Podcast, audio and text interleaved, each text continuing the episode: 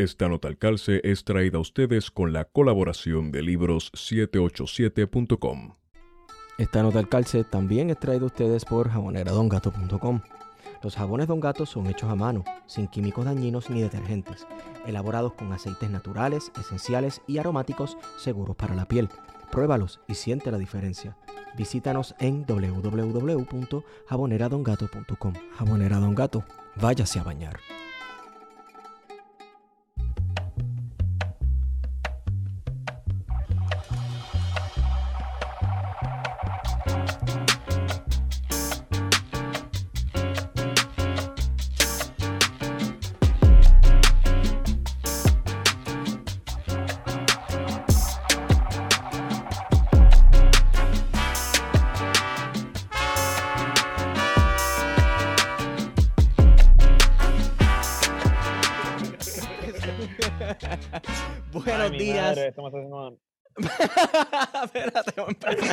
Empezar. Perdón. Ok. Es que me duele la cosa ahí. Yo, ay, mi madre.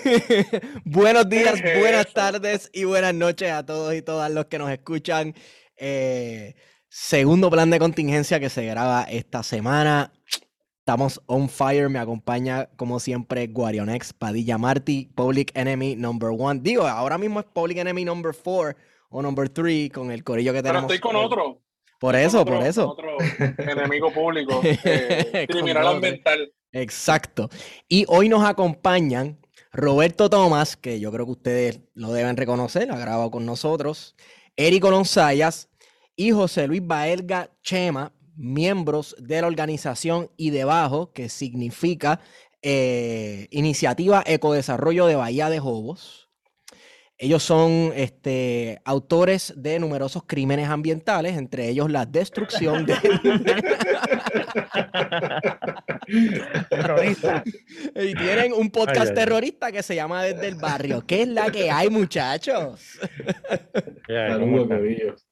Bueno, no sé cómo sentirme con esa introducción, pero sí, terroristeando. Eso es lo que se ha dicho de ustedes en los medios y hasta de Guarionex. Ay, mi madre. Bueno, Mario cayó también. Guario cayó en esa, pero pues, eso eh, Me nadie busqué, lo me, manda. busqué la, me busqué la agüita. Mira, pero eh, en días recientes ha estado en discusión, ¿verdad? Eh, las siglas de y debajo. Y pues, yo creo que antes de comenzar a hablar un poco, pues me gustaría que nos pudiesen hablar qué es y debajo, ¿verdad? Y qué es lo que hace. Y si realmente es un cartel eh, del gran capital para destruir el medio ambiente. Ay, ay, ay. Este, esta gente me va a empezar a mirar porque Roberto habla mucho. Eh, nada, y debajo una organización de organizaciones de base comunitaria del sureste del país, centro-sureste, pero que se enfoca sobre todo en Salinas, Guayama y Arroyo. Eh, y busca básicamente generar eh, actividades y fuerza. Eh, básicamente podríamos decir que estamos buscando la creación de poder popular. Este, generar trabajo colectivo en una zona que ha sido históricamente maltratada, vilipendiada y, y abusada, precisamente por esos grandes intereses que y todos esos proyectos económicos que históricamente han venido a, a Puerto Rico y que en el sur han encontrado la manera de explotar la, naturaleza, la tierra y la gente de la zona, ¿no? Aquí podemos encontrar todas las apuestas económicas que se hicieron en Puerto Rico desde el principio, el azúcar, eh, luego las- la- las petroquímicas, luego las farmacéuticas, luego la biotecnología con las semilleras, todas ellas han pasado por aquí y algunas de ellas ahora hasta el momento conviven este, con la gente de la zona tiene que pues trabajar con el enemigo, como quien dice, porque es, es básicamente el modelo económico que han impuesto desde afuera. Así que un poco desde esa realidad es que, eh, y debajo como heredero de procesos de lucha, de resistencia y de organización que vienen desde los 70, eh, aglutina a ciertos sectores y grupos comunitarios y otros sectores ambientales y culturales, agrupaciones de la zona, eh, para juntos poder trabajar precisamente con, con la defensa del acervo natural y cultural e histórico del sureste y generar condiciones de desarrollo y de, y de una economía eh, endógena. ¿no? Hablamos de endógena pensando en la importancia de que sea ese desarrollo venga de las propias comunidades y deje de, de venir de, de sectores de afuera que lo que hacen es apoderarse, acaparar, excluir y marginar. Así que un poco, pues por ahí es que empieza el proceso de, de creación de debajo eh, en un contexto en que todos esos eh, proyectos económicos han tenido un impacto ambiental en la zona, ¿no? Y han tenido un impacto, al tener un impacto ambiental, han tenido un impacto en las comunidades que muchas de ellas dependían de ese, de esa, ese entorno natural. Por ejemplo, la, la pesca, ¿no? Estamos hablando de muchas comunidades pesqueras que se han visto afectadas precisamente porque toda esa contaminación ha mermado la capacidad de pesca de la zona y, y, ha creado entonces, por ende, menores condiciones de, de, sobrevivencia para muchas de esas comunidades que a veces pescaban no, no meramente para buscárselas en términos de generar algún tipo de mercado con esa pesca, sino para sobrevivir, para comérselas. Sí, sí, sí. Así que, pues por ahí un poco va y debajo como una estructura que busca aglutinar fuerza y crear eh, democracia popular. En última instancia, la democracia, si la definimos literalmente como poder del pueblo, pues estamos hablando de poder popular, pero un poco eso es lo más democrático a lo que podemos aspirar. Democracia popular, la, tú dices eso y la gente, oh, son izquierdosos, terroristas. Pero además de quemar mangles, ¿qué, qué tipo de actividad, de, tipo de actividades ustedes este, organizan? organizan? Este, aquí definitivamente hay un, hay un enfoque en, en estar pendiente y buscar y, y, denunciar el abuso del ambiente, ¿no? Aquí desde, como decíamos, como te decía antes, nosotros somos herederos de muchas luchas y procesos ambientales desde los 70 y buena parte de, de quienes fundan y, y, generan las condiciones de organización de ahí debajo eh, participaron en, esa, en, esas, eh, en esas luchas, ¿no? Cosas que se mencionaron eh, en estos días, en, ayer mismo, en la conferencia de prensa de las mareas, como que, pues, como, como estábamos, como estoy hablando, ¿verdad? El, la zona ha recibido mucho impacto y una de ellas ha sido, o fue, por ejemplo, el intento de poner una, una termonuclear donde ahora es la, la termoeléctrica.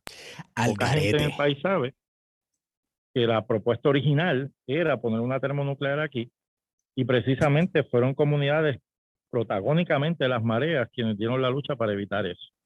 Y en algún momento pues se logró descubrir que aquí hay, había una falla, aquí cerca había una falla eh, que ponía en peligro si hubiese habido un terremoto como los, los que... Como el que hubo no hace mucho. poco, exacto. Que hubiese generado un Fukushima en, en el sur y como pues este espacio en el que vivimos tampoco es que sea un gran continente, pues va a afectar a todo el país. Así que un poco podríamos decir que, por ejemplo, el país, aunque no lo sepa, le debe a las mareas y a esta zona el que, el que no tengamos un desastre nuclear ahora mismo en las manos. Este, Pero así por el estilo, en los 80 trató de eh, venir Monsanto primero y se, se, dio esa lucha y se logró evitar que Monsanto llegara en los 80, claro. Después se metieron, claro, abrieron la puerta de la, no de la cocina, le abrieron, tumbaron la pared al frente de la casa para que entrara, ¿no? Sí. Este, y así por el estilo, así que, exacto. Sí. así que, y debajo, y debajo cuando hace en el 2010, eh, formalmente hereda todo ese proceso organizativo y esa historia de lucha y empieza a generar eh, trabajo de, de, propiciar actividades organizativas en la comunidad que generaran eh, algún desarrollo económico para la propia comunidad, reconociendo, sí. y quizás sería algo así como le llaman ahora algunos grupos teoría de cambio, que es, es, es, necesario construir condiciones de autonomía en la comunidad, de que la comunidad no eh, tenga herramientas para poder realmente, libremente, luchar y tomar decisiones para sus propios intereses, cosa que no pasa. Eh, por ejemplo, yo usado un ejemplo en muchas ocasiones que ya los compañeros estaban cansados de escuchar, de que en algún momento lo, los de los grupos que estaban en contra y que siguen en contra de las semilleras llegaron aquí a, a, a generar una campaña y se reunieron con nosotros buscando apoyo y dijimos, estamos totalmente de acuerdo de todos los planteamientos que se están haciendo, pero ahora mismo precisamente tú te vas frente a las mareas, que hay dos de, esas semilleras eh, eh, frente a la entrada de las mareas, y le dices a la gente de las mareas que hay que cerrar esas semilleras ya y te van a guindar de un poste, no porque, no porque no reconozcan el daño que hacen esas semilleras, sino porque es el un de los pocos trabajos que hay en la zona. Entonces hay que reconocer esos contextos. Eso, eso es lo, lo, difícil de este tipo de temas, ¿verdad? Que sí, muchas de ellas son industrias que a largo plazo hacen daño a las comunidades, destruyen los suelos y subsuelos, este, hacen daño a la economía a largo plazo, pero la gente no está pensando en el largo plazo, la gente está pensando, eso es lo que ahora mismo a mí me está dando de comer, o ahí es que yo estoy trabajando y si esa gente se va, sí que bueno, todo el mundo más saludable, pero ¿y mi trabajo qué? ¿Y mi economía qué? Y eso también ahí mismo cercano, ¿verdad? Que está la carbonera de, de AES, que, que mi recuerdo es que también auspician proyectos eh, en las comunidades y de alguna manera, pues, no es que compren su silencio, sino que, que, que la gente no va a estar dispuesta a, a, la confrontación o a sacarlo de sus comunidades porque reciben algún beneficio. Y es comprensible que eso suceda. Sí, sí. es, como el títere, como el títere que funciona, el títere que funciona de, de benefactor de barrio. Tú sabes, más o menos la misma dinámica, la misma relación de poder. Ahorita yo hablaba con un compañero y decía, este, e, este tema de, la lucha contra la corrupción, que es un poco todo lo que está, en lo que, el discurso alrededor de que está girando muchas de estas discusiones recientemente, incluso las elecciones pasadas, casi todas giraron en torno al, al tema de la corrupción. Mirar el tema de la corrupción y luchar contra la corrupción como, como meta política, sin poner esa corrupción en el contexto de las relaciones de poder y de clase, o sea, de, las relaciones entre ricos y pobres, de, entre poderosos y desposeídos. Eh, es como un gato persiguiéndose de la cola, nunca eso va a terminar porque es que eh, la corrupción es inherente, es necesaria para el capitalismo. El capitalismo necesita crear toda esa, toda esa pobreza para que existan gente que tengan que trabajar aún a pesar de sus propios intereses para, esa, para, para que ese sistema se mantenga. ¿no? Los pobres eso que en algún momento en la historia le llamaron lumpen, es una producción del capitalismo para que haya gente que haga el trabajo sucio que los que se supone que están mandando no quieren hacer con sus propias manos. Sí, sí. Que son las que, los que la gente dentro del sistema electoral, ¿verdad? Dentro de la institucionalidad, votan en, eh, en contra de sus propios intereses de clase. Sí, sí, sí, porque es que no hay de otra, precisamente lo que estamos hablando de la, de la semillera, pues yo sé que, y a nosotros nos los han dicho. Yo sé que esa cosa enferma, pero yo, pero mis hijos comen mañana, no comen de aquí a 10 años. Es verdad. la gente tiene que suplir sus necesidades materiales. Sí, mano. Sí, mano. Es complicado. Es complicado. Anyway, este. Eh, quizás eh, entremos aquí en hablar sobre cosas de pasado y un poco de background, pero tú habías mencionado, Roberto, que ustedes eh, se alimentaban de una tradición que viene desde los 70 y de unos esfuerzos que vienen desde los 70, ¿verdad? Reconociendo que, que, en este país sí hubo y sigue habiendo organizaciones que están dando esta lucha desde hace mucho tiempo, pero como ustedes, en el caso de y debajo, no sé, cada vez, tal vez individualmente ustedes en sus propias comunidades, cómo ustedes hacen ese contacto y entonces cómo empiezan a organizar, porque de momento tú comienzas a hablarle a todo el mundo en el barrio de todas estas cosas y tal vez te tildan de loco. O sea, ¿cómo, cómo se lleva a cabo eso? Tal vez desde el punto de vista de cada uno. Eri. Ah, pero me mira a mí. Eri, se está haciendo el loco. Te toca. Te toca, Eri. Pero tiene una experiencia propia reciente en estos, en estos meses que desde, desde, el proyecto que dirige, que es la Casa Comunitaria de Medios, o, o más bien que facilita o coordina, Ajá. este y el trabajo que se estaba haciendo allí, yo lo escuché los otros días darle una recomendación a una de las compañeras del grupo. Y yo creo que es parte de... ¿Cuál, recomendación? Lo de escuchar. Ah, cuando, pasó todo esto de las mareas, que así como una de las compas está en la casa comunitaria, ¿no? tiene 20 años ahora mismo debe tener. No sé, Gloria, perdón por no saberme tu edad. Pero yo le dije como, mano, cuando uno va a otros lugares, a uno lo que le toca es callarse y escuchar. Sí. A ver qué es la que hay, porque uno no es de su lugar y uno tiene que ver la que hay primero y después preguntar cómo uno acompaña. Pero si vamos a hablar quizá de eso que tú mencionas, como, como ese discurso que da Roberto, cómo se lleva a las comunidades, para que pase política primero hay que ser pana, uno entenderse, saber el contexto y luego empezar a hacer la política. Pero yo entré como que súper random así ahí debajo, fue con un proyecto que se llama Convivencia Ambiental. Entré quizás con 17 años y para mí lo que me voló la cabeza era que no iba a quedar a dormir en un sitio, en este caso es en Villas de la Vega, que es un motel, y estábamos un corillo de jóvenes Aquí se va a hablar malo, ¿verdad que sí? que, claro que sí. Un, reguero de cabrones. Estábamos aquí, el, de joder y vacilar. Y dije, ya, está bien cabrón, vamos a vacilar, a, a pasarla duro. Y, pero sin saberle exactamente qué era lo que me iba a topar, sé que tenía que ver con el ambiente, eso siempre me gustó. Y ahí entré a ese proyecto y me quedé, eso fue en el 2012.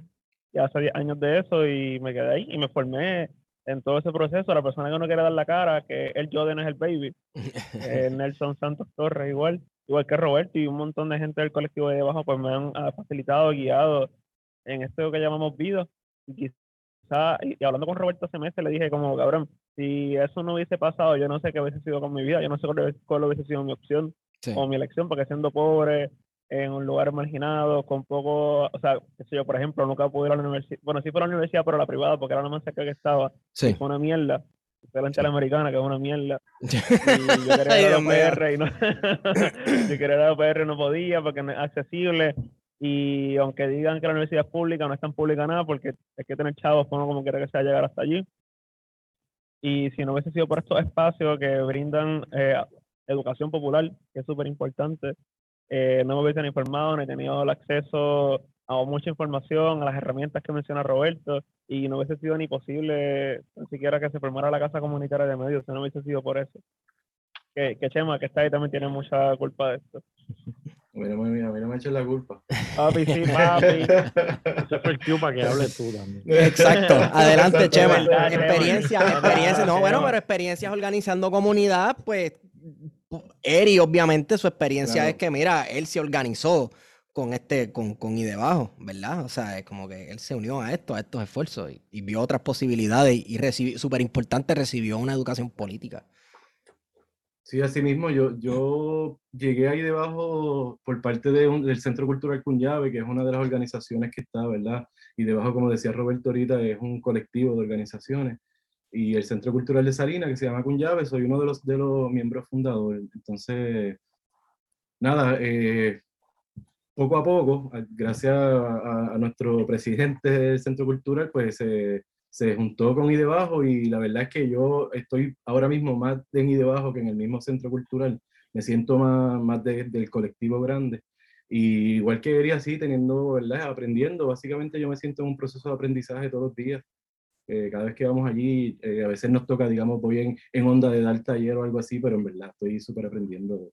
Porque honestamente yo eh, digamos, políticamente no, no soy el tipo más, más educado en ese sentido, ¿no? Eh, yo creo que, que a mí, yo soy de comunidad, me crié también en un barrio pobre y tenía esta intención desde chamaco, de, la de ayudar.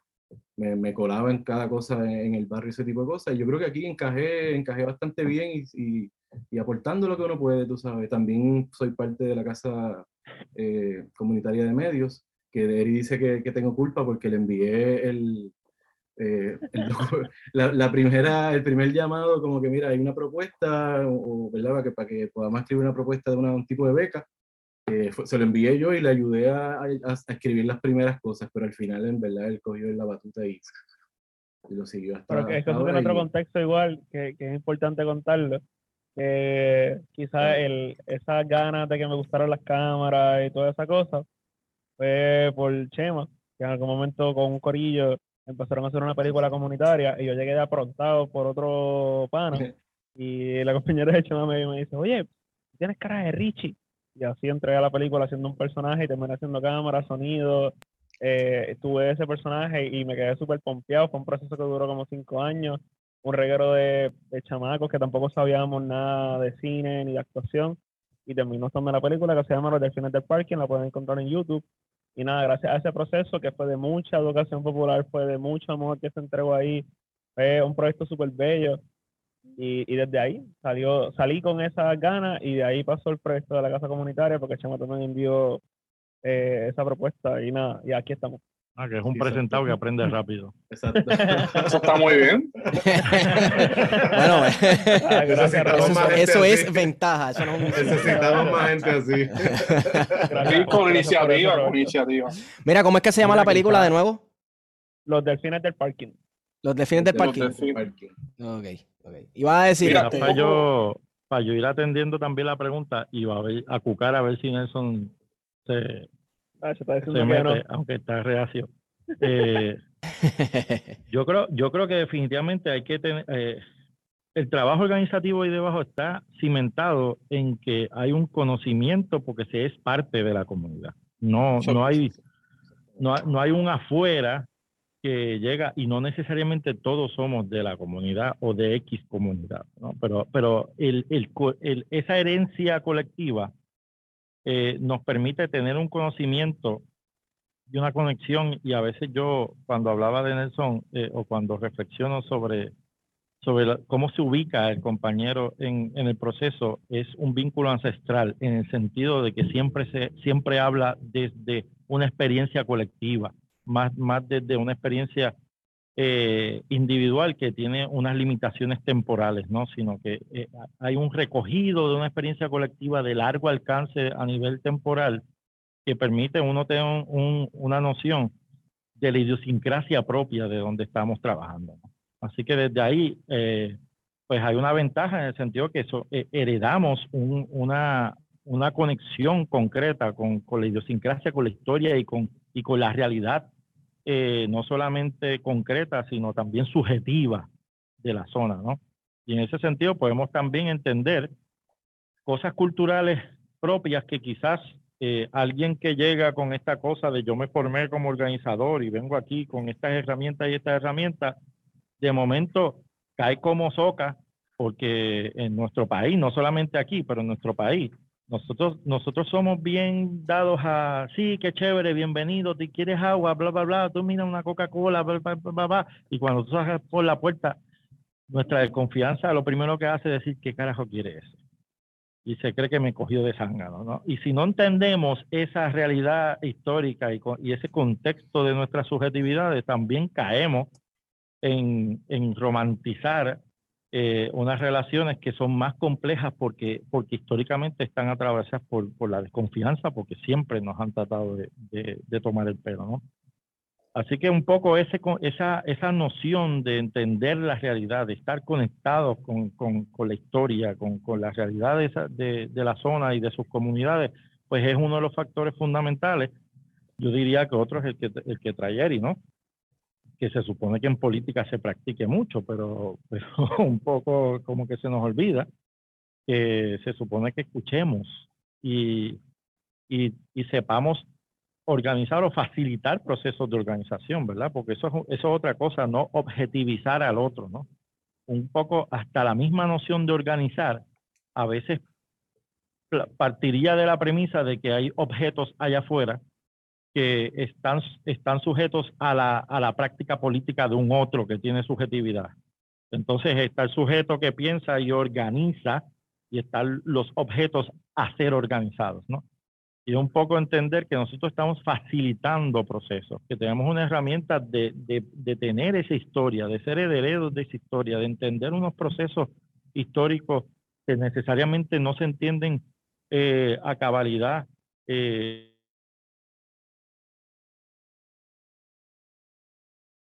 ese tracto histórico porque no nos los enseñan, no porque la comunidad no tenga la capacidad, sino porque eso de la termonuclear aquí no se enseña. Aquí Se mismo en Salinas que pasó eso, se se esconde. esa realidad, exacto. Así que un poco, pues, eh, facilitar esas herramientas, pero reconocer que ese proceso organizativo se da desde adentro, desde las propias experiencias de la comunidad.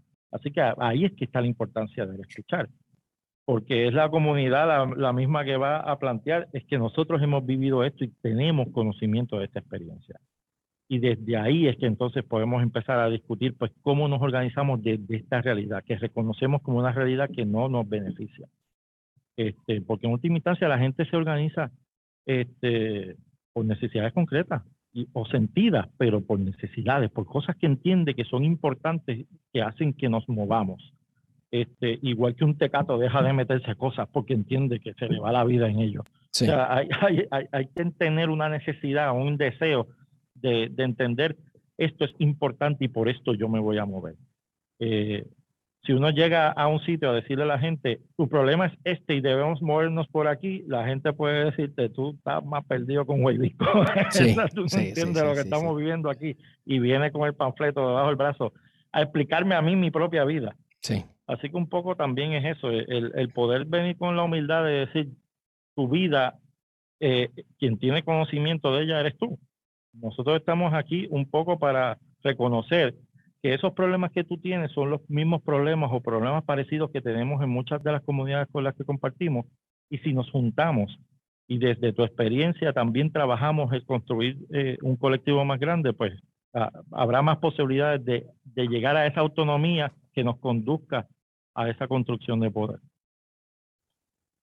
Así que, así que la, el conocimiento histórico de las comunidades es súper importante para la, la organización sí. comunitaria.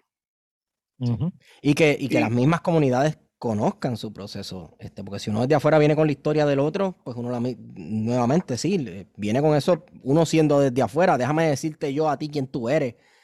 Y es verdad, eso le sabe a mierda a un montón de gente. Entonces las comunidades tienen que aprender su historia y contar su historia también.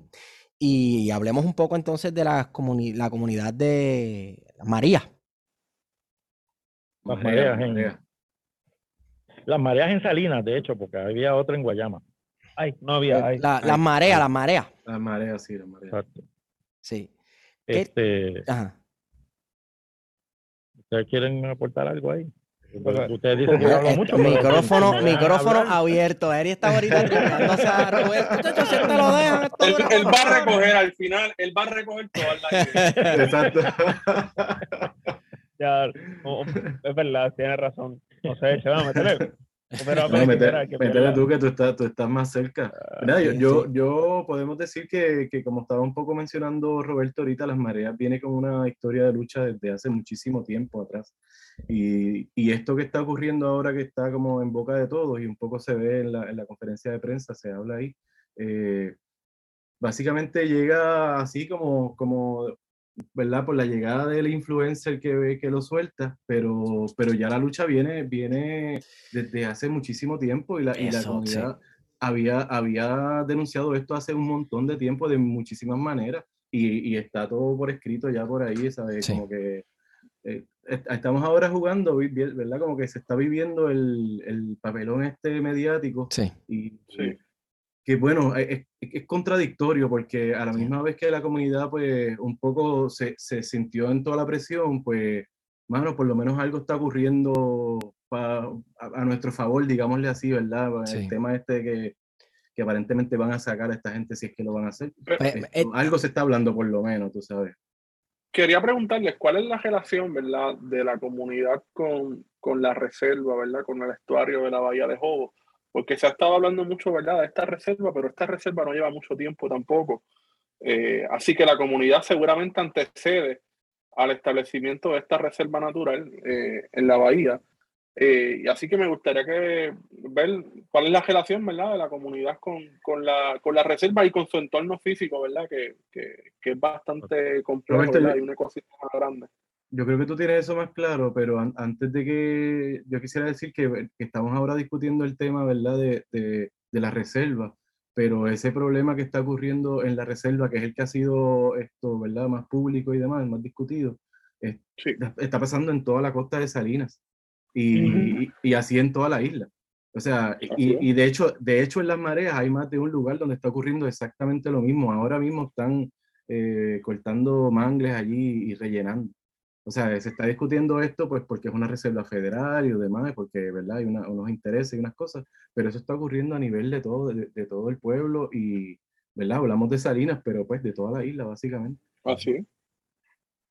Sí, mira, yo, yo me paso fastidiando con, con la doble, el doble significado de muchos conceptos que usamos en, en, en la nomenclatura política, por decirlo de alguna manera así rebuscado, en, en, en cómo, en las palabras que usamos cuando hablamos de procesos organizativos, ¿no? Y, Y existe para mí el significado de la calle como ese espacio de lucha política, como ese espacio público de ocupar este, el discurso con, también con, con el cuerpo, etcétera, etcétera.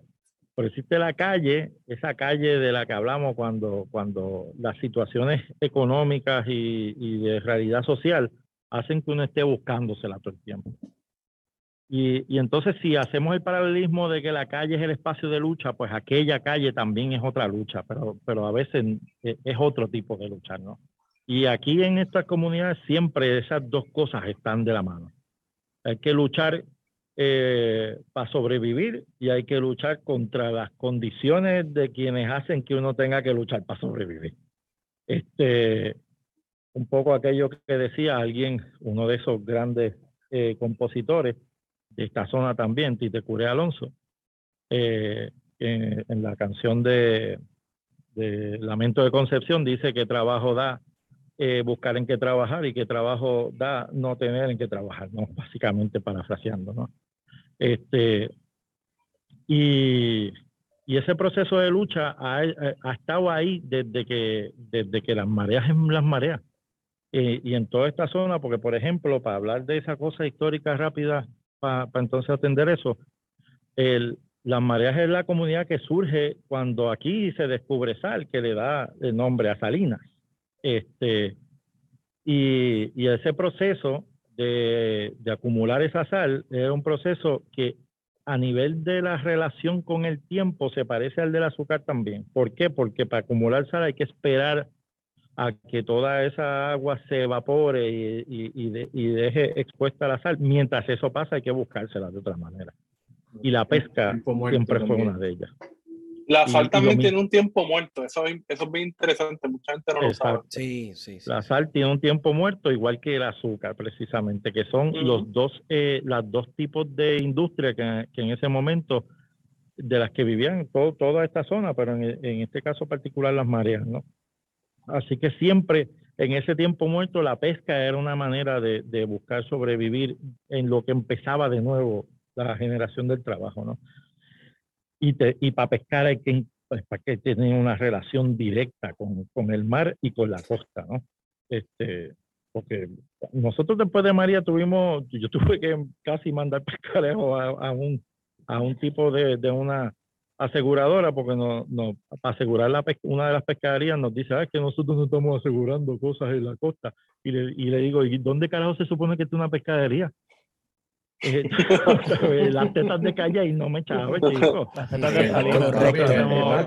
Pero es que nuevamente son gente que no vive en esa realidad y por eso entonces hacen ese tipo de estupideces.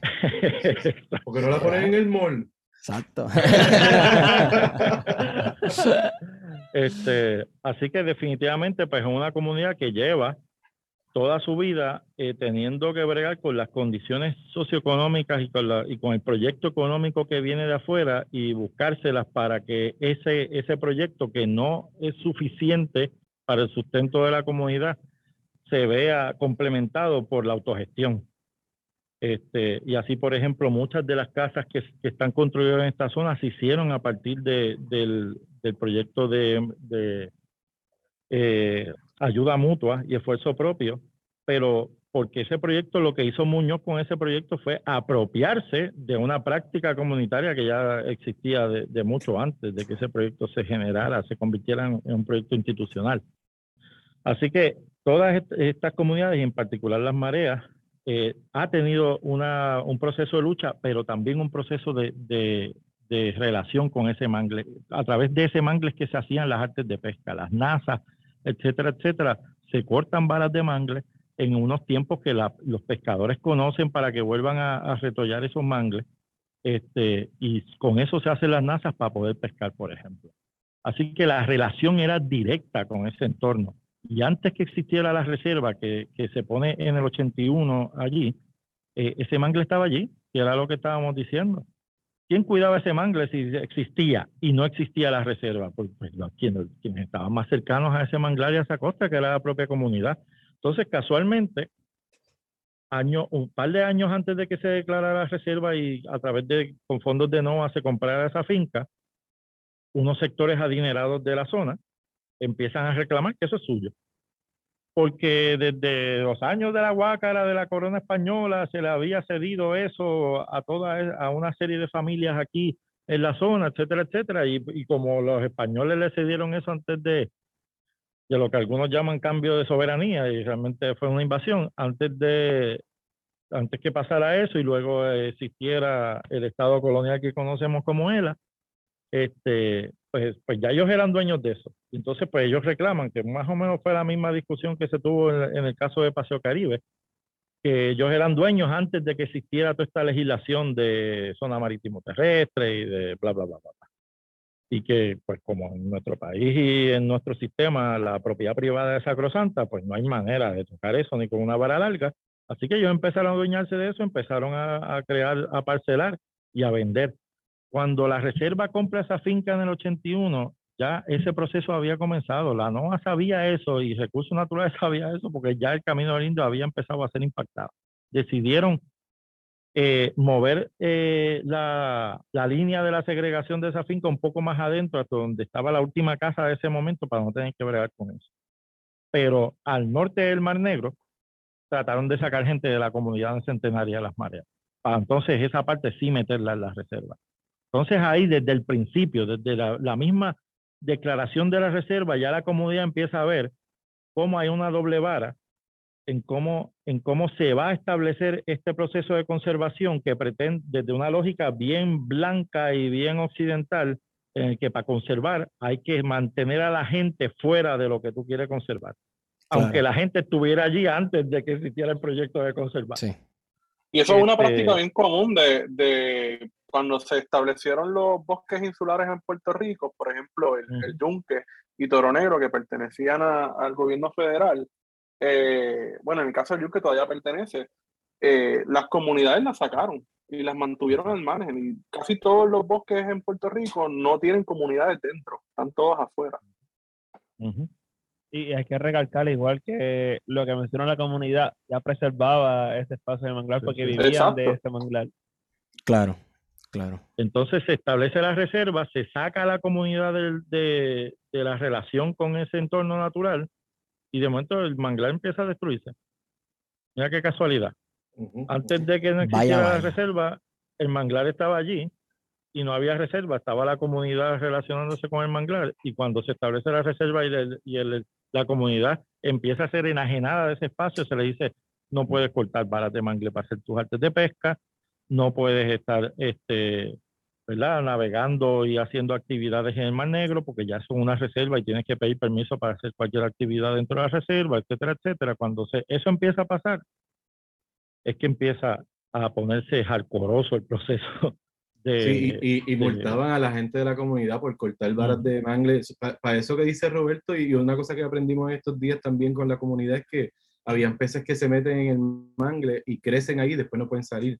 Y la gente con su conocimiento ¿verdad? de comunidad pues sabía que cómo liberarlo y dejarlo otra vez. Y haciendo estas prácticas los multaban.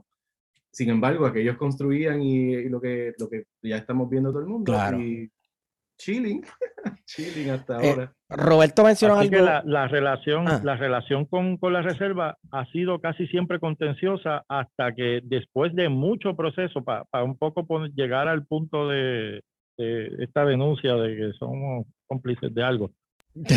hasta que que se van a creer el intro se van a creer el intro. Este cabrón que ahora venga y diga y, y tiene tres terrenos allí la, la, relación casi siempre fue contenciosa por eso porque la comunidad siempre ha planteado ha habido una doble vara aquí a nosotros nos, nos tiran todo el reglamento de recursos naturales nos dan eh, con él en la cabeza por, por cortar cuatro varas de mangle por ejemplo o por levantar un, pez que está en veda, este, cuando uno no controla qué pez pica o no, y, uno pues, está pescando toda la mañana, en el momento en que aparece ese, lo levantaste, llegó un vigilante, te partió por medio. Pero, a pero a los pescadores recreativos no le hacen nada, le facilitan la pesca. Este, y casualmente. El DRNA opera como la policía, básicamente. La misma cuestión de clase. sí, sí, sí, sí, y casualmente en los 70 es que empieza a ponerse bien hardcoreoso el acoso de recursos naturales y los vigilantes con los pescadores y justo es cuando empieza a darse fuertemente unas industrias, unos sectores de importación de pescado de, de, de muchos, de bien lejanos, desde el Pacífico, y que se empezaron a hacer millonarios con esa industria de importar pesca. Y de momento, en esos años, casualmente es que empieza a, fortalecerse el acosamiento de la pesca artesanal en Puerto Rico. Así que uno, eh, eh, la, la, gente de la comunidad va viendo todas esas contradicciones, así que la relación era contenciosa. Por muchas décadas nosotros estuvimos reclamándole esto a, a la reserva, planteándole, mira, es que la relación que ustedes están generando con la comunidad es de acosarla, de abusar de la doble vara del uso de, reglamentos para acosar, mientras a esa gente que se está quedando con toda esa zona no le están haciendo nada. Claro que la relación de la comunidad va a ser, este, ¿verdad?, adversa al tema de la reserva. Y por eso es que surge el acuerdo de colaboración con la reserva, porque después de mucho reclamo de que tenía que cambiar esa política, de que había que tener una inclusión de la comunidad al proceso del plan de manejo de la reserva, es que por fin bajo la administración, en aquel momento estaba Carmen Guerrero, me parece, en recursos naturales, es, que, es que se establece entonces, por fin atienden ese reclamo de muchos años y empieza un proceso entonces de, de sentarse con la comunidad, en este caso a través de la organización nuestra, para empezar a desarrollar un plan de manejo que incluya los reclamos de la comunidad, los reclamos de los pescadores y de una sensibilización de cómo se va a, generar esa relación de manera más armoniosa, a la misma vez que la necesidad de que sea la comunidad la que esté al frente del proceso de defender ese mango. Roberto, quería hacer un paréntesis. Eh, mencionaste algo de pasada, ¿verdad? Yo quería pausar y, discutirlo un poquito. Y esta cuestión de que eh, cuando yo pienso en la preservación de recursos naturales y de ciertos terrenos vulnerables, yo pienso en, en que tiran una cerca y dicen no pase, no toque, punto. Aparentemente hay otras maneras de preservar, o sea, eh, porque preservar un terreno no significa que no puede haber, o, un espacio que no puede haber convivencia de una comunidad con, eh, eh, con este terreno protegido o con, con los animales que allí viven este, porque al final del día, biológicamente hablando, eh, somos animales que también interactuamos con el entorno como cualquier otro animal y agarramos alimentos de ahí y, ¿verdad? y otros recursos. O sea, eh, es que no había escuchado, o sea, ni siquiera había cruzado mi mente la cuestión de que sea un suelo protegido y a la vez, pues, viva gente allí. Sí, yo creo que es que me voy a tirar esto y quizás estoy arriesgándome a, picar fuera del hoyo, pero yo creo que la, noción de conservación que tenemos ahora mismo viene de una noción bien occidental, particularmente del norte, de, en este caso de Estados Unidos, bien blanca eh, y bien, este, en términos religiosos, pues bien protestante, que le da mucha prioridad al tema, bueno, bien, bien cristiana también que le da mucha prioridad al tema de la virginidad. Sí, lo, lo, lo lo, lo, puro, suelo virgen, esto es terreno virgen, tú sabes. Exacto. Así que, y se supone que como nosotros no somos parte de la naturaleza, porque esa es la, esa en última instancia la Eso es bien, bien de la modernidad, de cómo nos separamos por completo, casi incluso mediante la misma ciencia que es el estudio de la naturaleza, mediante la ciencia y los adelantos científicos, nos apartamos de estos procesos naturales que se ven como salvajes y primitivos. Exacto.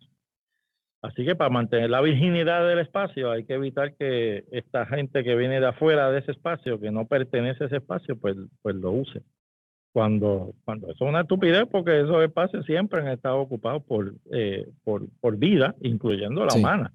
Claro. Este, las mareas en este caso, que se han encontrado yacimientos que muchos de ellos se han fastidiado por un proceso de, de falta de, de, de, acción del Estado también de reconocer eso, se puede decir que lleva miles de años teniendo presencia humana allí porque se han encontrado este, yacimientos de, de poblaciones, ¿verdad? De, de, antes de la colonización. Sí, precoloniales. Este, en toda esa zona.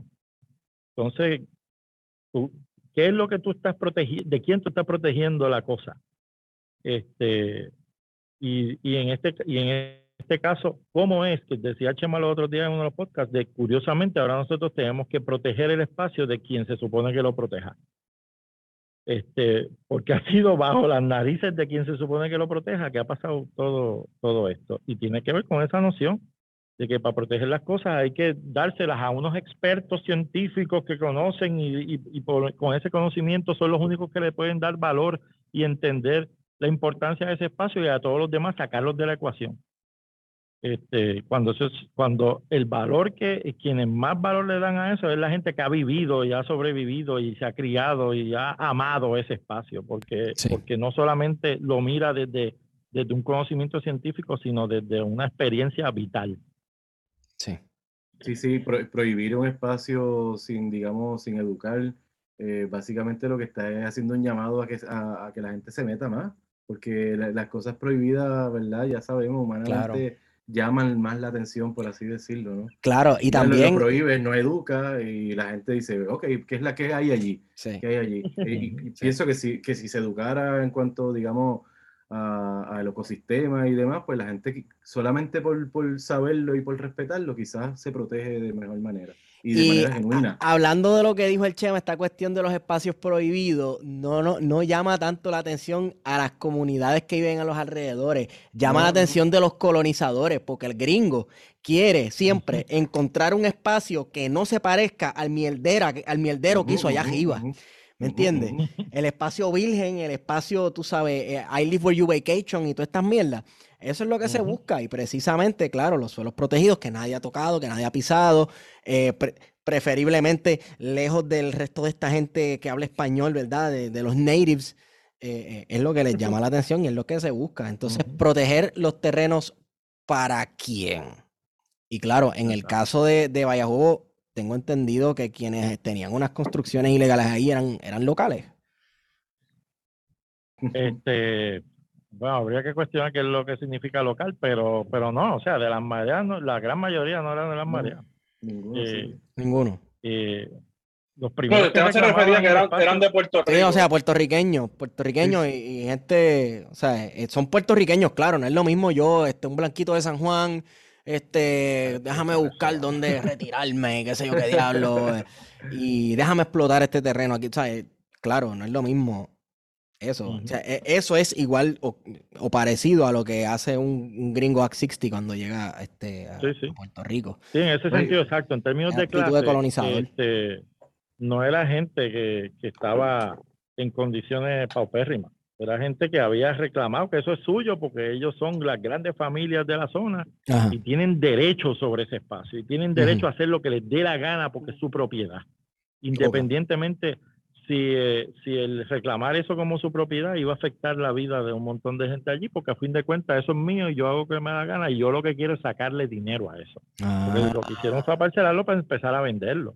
eso se, se convirtió en una finca se convirtió en 44 lotes este, que se empezaron a vender. Y una finca que fue creciendo con el tiempo también. Sí.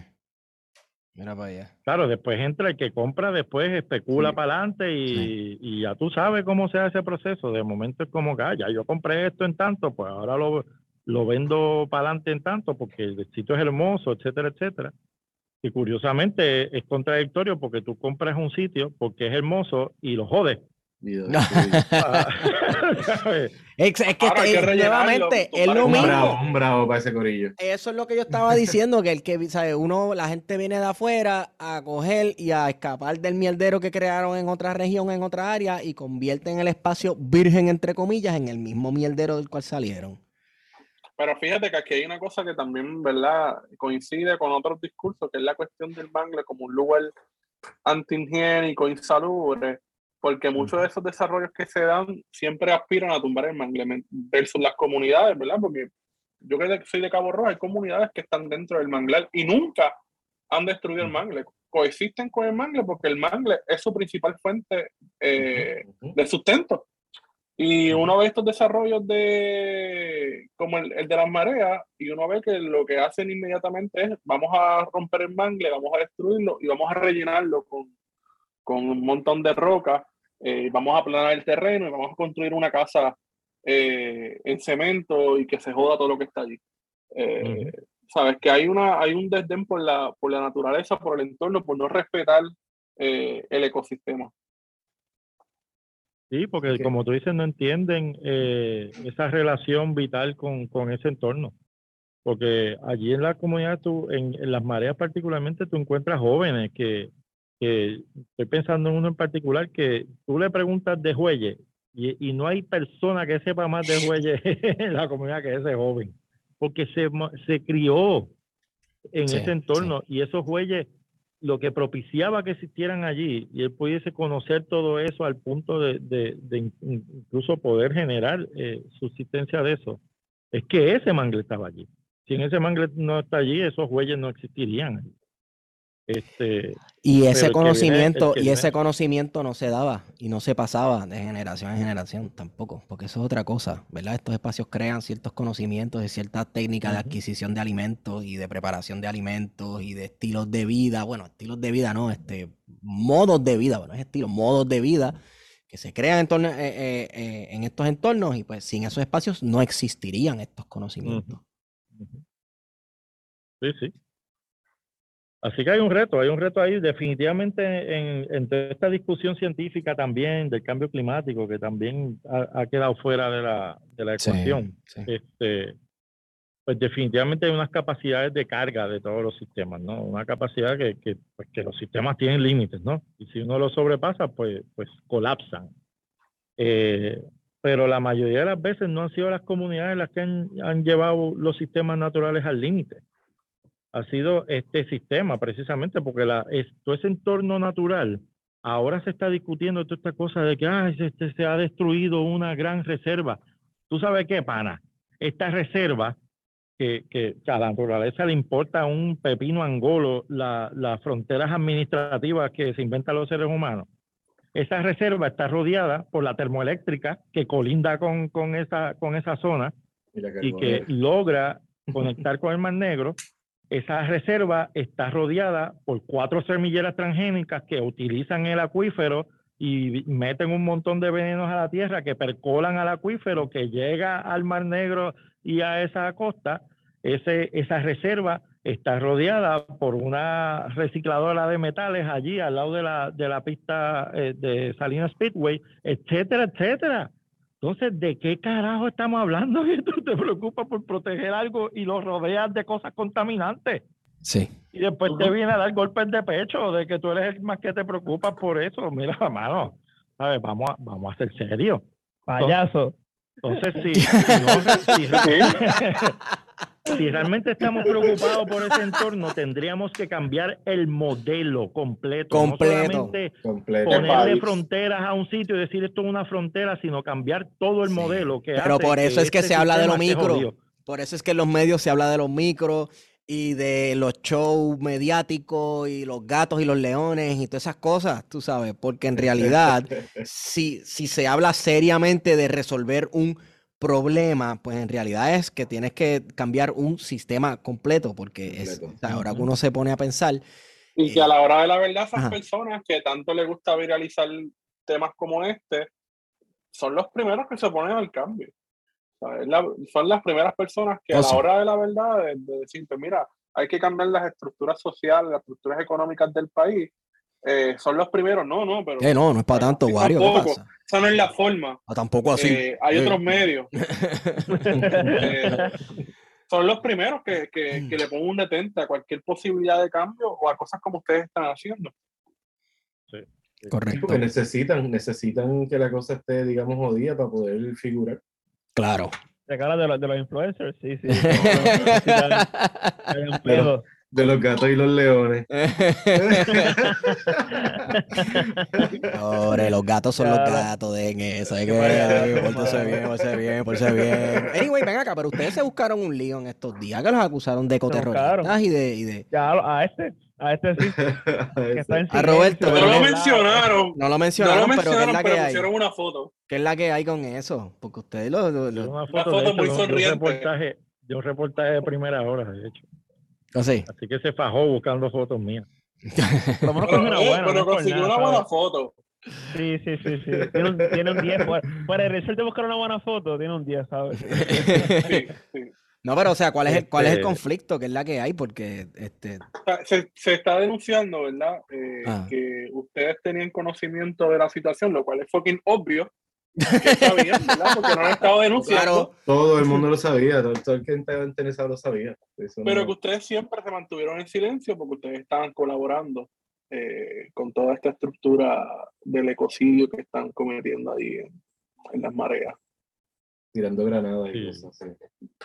Un poco por eso ahorita hacía esa, esa historia de, de esa conexión de por qué se llega a finalmente lograr generar un acuerdo que facilitara que la reserva dejara de tener esa noción de dejar a la comunidad fuera de la ecuación y empezar a tomar en consideración que no hay manera de proteger un espacio vital como ese sin que la gente que les reconoce esa, esa importancia vital esté dentro de, de- del análisis y de la planificación. Y ahí es que surge ese acuerdo. Ese acuerdo definitivamente tenía unos, eh, eh, ¿verdad? Una- unas intenciones de que parte de lo que surgiera allí fuera, cosa que se discutió ayer en la conferencia de prensa, fuera que la comunidad tuviera la oportunidad de volver a retomar actividades allí que no fuesen este, contrarias a la conservación del espacio, pero que permitieran que de nuevo la comunidad tuviera acceso a prácticas como la pesca o como un turismo de, de disfrute de allí que le permitiera a la comunidad tener acceso a, a- ingresos, a sobrevivir de la protección de ese espacio precisamente. Este, y uno y lo que hacen es sacar un inciso allí, sacarlo de contexto, que dice que la que ah, y debajo en conjunto con recursos naturales y con la reserva en este caso, porque yo creo que hay que diferenciar lo que es recursos naturales como un aparato administrativo burocrático de lo que es eh, la, la dinámica de la reserva, aun cuando reconocemos que por mucho tiempo tuvo mucho mucha contradicción con la comunidad. Pero, pero una cosa es, por ejemplo, el cuerpo, el cuerpo de vigilante y otra cosa es la reserva, ¿no? Este, yo creo que es importante entender esas cosas que para algunos serán minucias, porque para el que Sí. quiere atacar tiene que meter todo en una misma bolsa y no ser muy, muy escrupuloso en, en, en hacer un análisis profundo de las cosas. Pero nosotros no estamos aquí para coger likes, así que este, pues entendemos la necesidad de, de hacer ese detalle. Este, pues se hace, se hace este acuerdo y en uno de- los incisos habla de sensibilizar al cuerpo de vigilantes en el, en, el proceso de vigilancia y de, y de aplicación de leyes y reglamentos. Pero yo creo que eh, es estúpido pensar, ¿verdad? Y no- y yo creo que la gente que está haciendo la denuncia no es estúpida.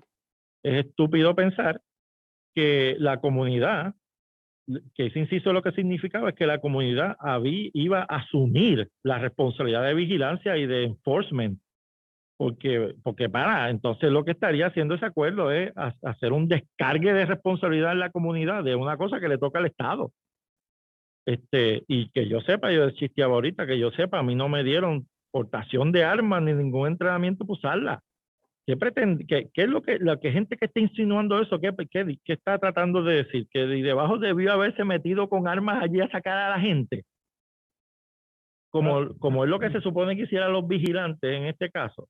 Lo que significaba ese artículo es que precisamente los vigilantes tenían que ser más sensibles a, a cómo aplicaban de manera eh, dual, de manera desigual, en los reglamentos y las leyes a la comunidad vis a vis a esa gente que estaba metida allí.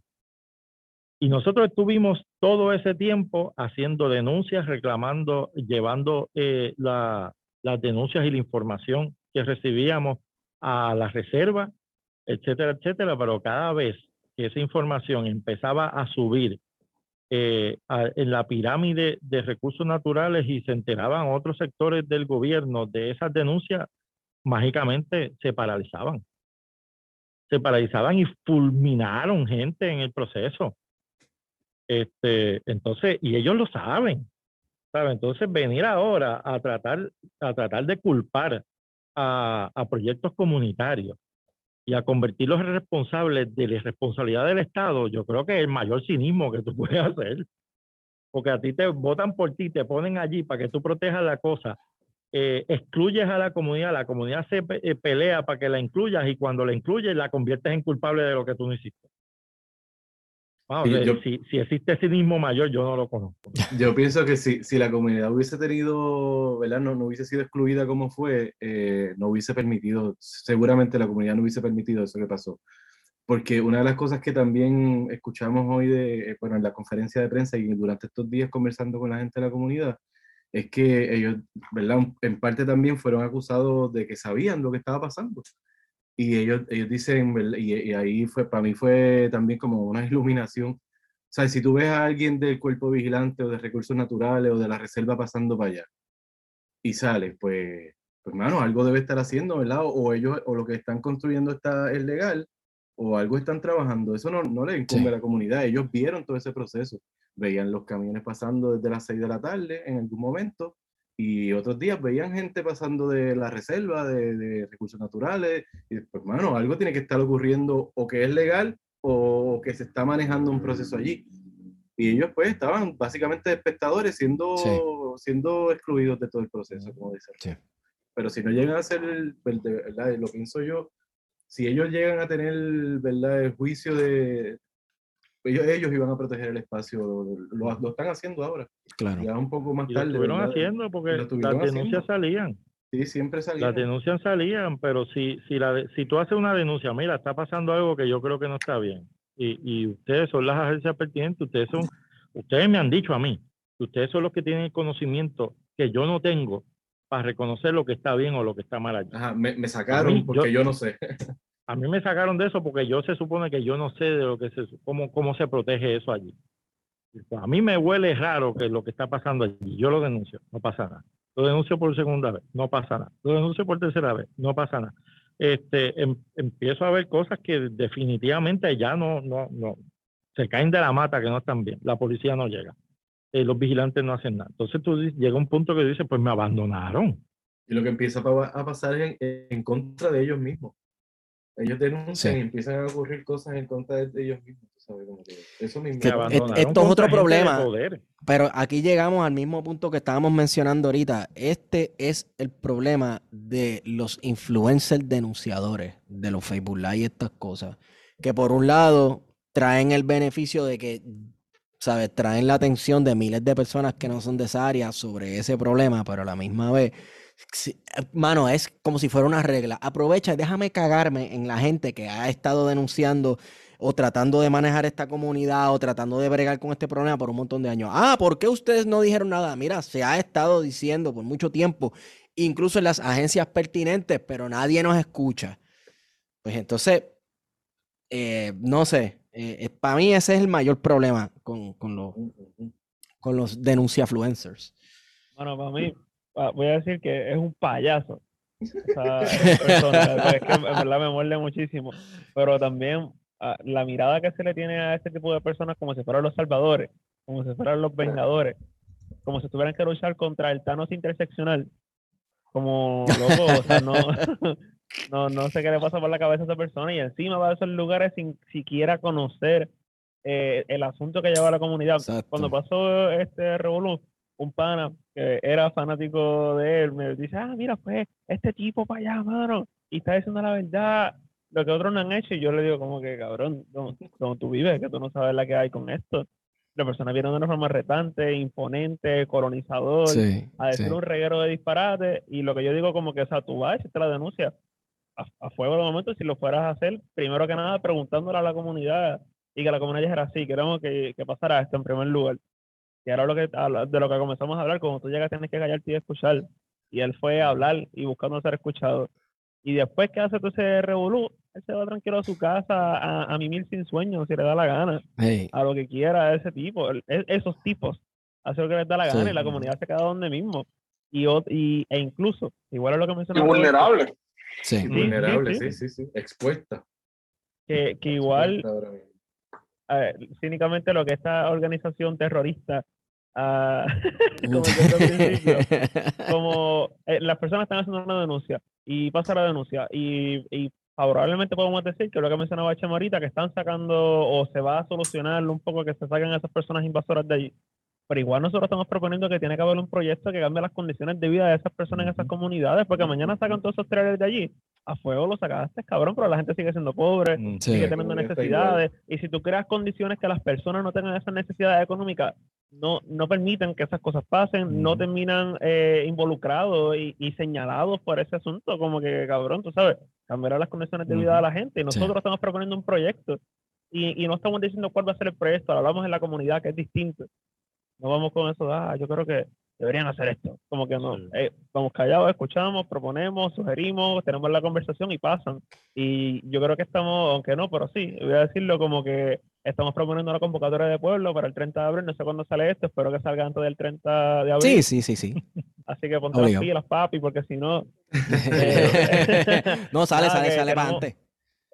yo estoy pensando que, que una de, las, de, las- de, los- de los conflictos que hay con esta dinámica es pensar la política desde la lógica tiktokera, ¿no? Yo Ah, me pongo a bailar claro. frente a la cámara y veo a cuánta gente le gusta mi bailecito y cuántas veces lo, lo, lo comparten, etcétera, etcétera, pero cuánta movilización genera eso. Sí. O sea, la gente, porque yo veo a veces videos de gente, me pongo a hacer swipe en, en, en Instagram y, y veo cosas que la gente hace, mo- monería que todo el mundo se pone a hacer allí ahora. Sí. Eso me moviliza a aprender a bailar, a aprender a pintar, un carajo. Este, yo paso al próximo, al próximo post y se O acabó. sea, que es un performance, es un performance. sí, acaba siendo un performance, un porque mira, eh, hay un hay un una persona, Augusto Boal, que mucha gente progresista lo reconoce como el tema de- del cine, del teatro foro, bla, bla, bla, desde una lógica de usar el teatro para, para reflexionar sobre los problemas de los sectores populares. Augusto Boal tuvo una situación una vez que fue una comunidad que tenía un problema con una industria que le estaba fastidiando la vida. Fue allí, montó una obra, hizo una obra que representaba esa realidad con un final en que la comunidad se levantaba contra esa empresa. Al, al otro día levantan a Augusto Boal y le ponen un arma en la mano. Y Boal dice, este, ¿qué, qué es esto? ¿Para qué tú me das esto? Y yo, bueno, pues vamos para allá. Y Boal, sí, pero no es solo una obra. Ah, bueno, entonces tú vienes aquí a, a decirnos con esta obra que nosotros debemos levantarnos contra la empresa y tú no vas a participar. ¿Qué clase de cojones? Tú sabes. Y ahí fue que Augusto Boal entendió lo del, lo del teatro foro, que cuando, cuando la obra llega al clímax y tiene que darse una solución al problema, él no puede ser el que dé la solución.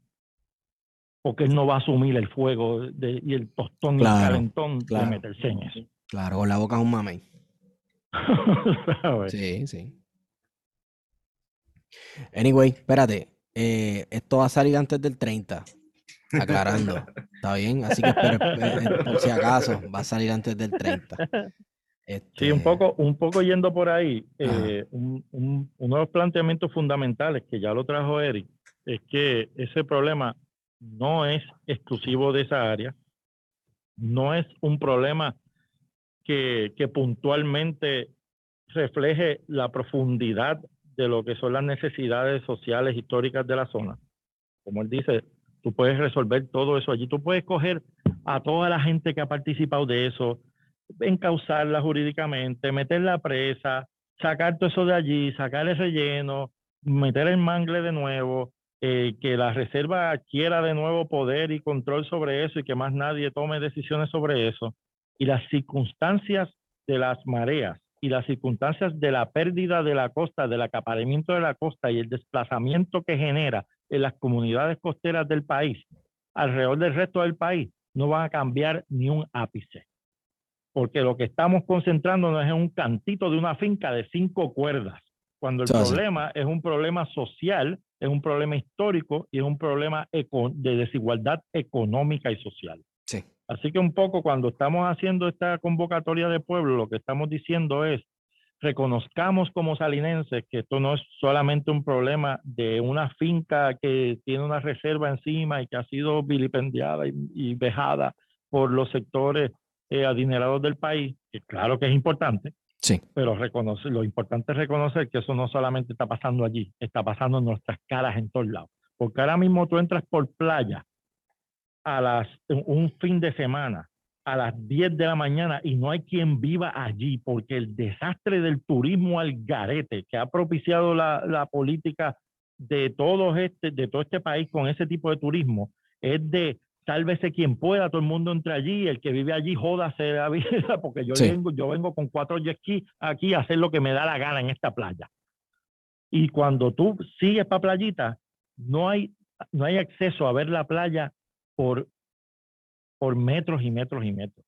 Desde el, desde el cuchillo para entrar a la playita hasta que termina ese camino, uno no ve la playa en ningún momento.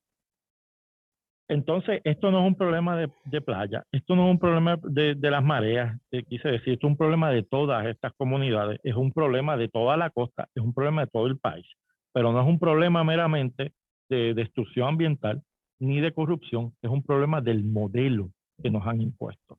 Entonces, si es un problema del modelo que nos han impuesto, tenemos que, como colectivo de pueblo, empezar a discutir esto profundamente y a producir alternativas populares para este problema. Y cuando digo popular estoy hablando de pueblo, no estoy hablando de partido. Al de arriba, al de arriba. Al de arriba. Y te escuchan el mito.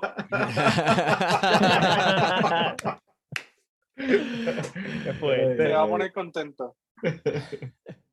Y ahora mismo esa, eh, eh, el proyecto, en la conferencia de prensa que se hizo ayer, no solamente estaba denunciando la falta de visibilidad que se le daba a la comunidad, la, la marginación y la exclusión, estaba planteando, nosotros tenemos propuestas hace años, hace años, y el Estado ha decidido darle, hacer caso omiso a esas propuestas para beneficiar a unos sectores allí que no tenían ningún interés que no sea meramente ocupar para beneficio personal o para especular con ese espacio.